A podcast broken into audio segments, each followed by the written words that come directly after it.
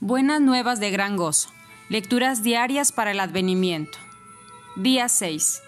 Ningún atajo al Calvario. Y aconteció que estando ellos ahí, se cumplieron los días de su alumbramiento, y dio a luz a su hijo primogénito, y lo envolvió en pañales, y lo acostó en un pesebre, porque no había lugar para ellos en el mesón. Lucas 2, 6 y 7. Se pensaría que si Dios gobernara el mundo de tal manera que utilizara un censo de todo el imperio para traer a José y a María a Belén, por seguro pudiera haber reservado una habitación de hotel.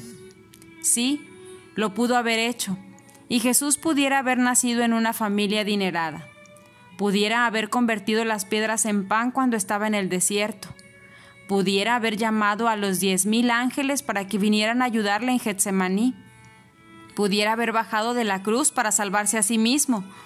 La pregunta no es lo que Dios puede hacer, sino lo que quiere hacer. La voluntad de Dios era que a pesar de la riqueza de Jesús, Él llegara a ser pobre para nuestro bien.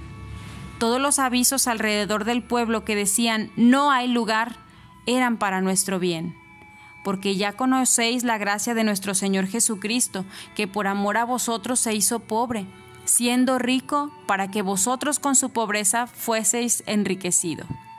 Segunda de Corintios 8:9. Dios gobierna todas las cosas, incluso la capacidad de los hoteles para el bien de sus hijos.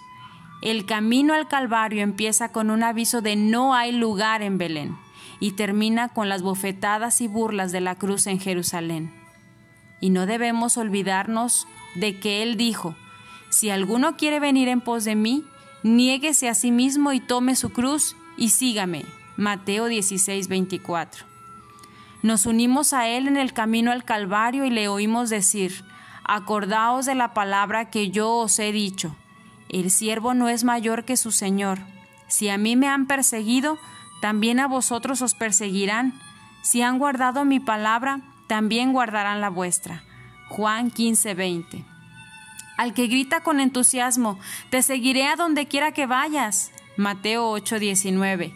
Jesús responde, Las zorras tienen guaridas y las aves del cielo nidos, mas el Hijo del Hombre no tiene dónde recostar su cabeza. Mateo 8:20. Sí, Dios pudo haber tenido una habitación lista para su nacimiento, pero eso habría sido un atajo en el camino al Calvario.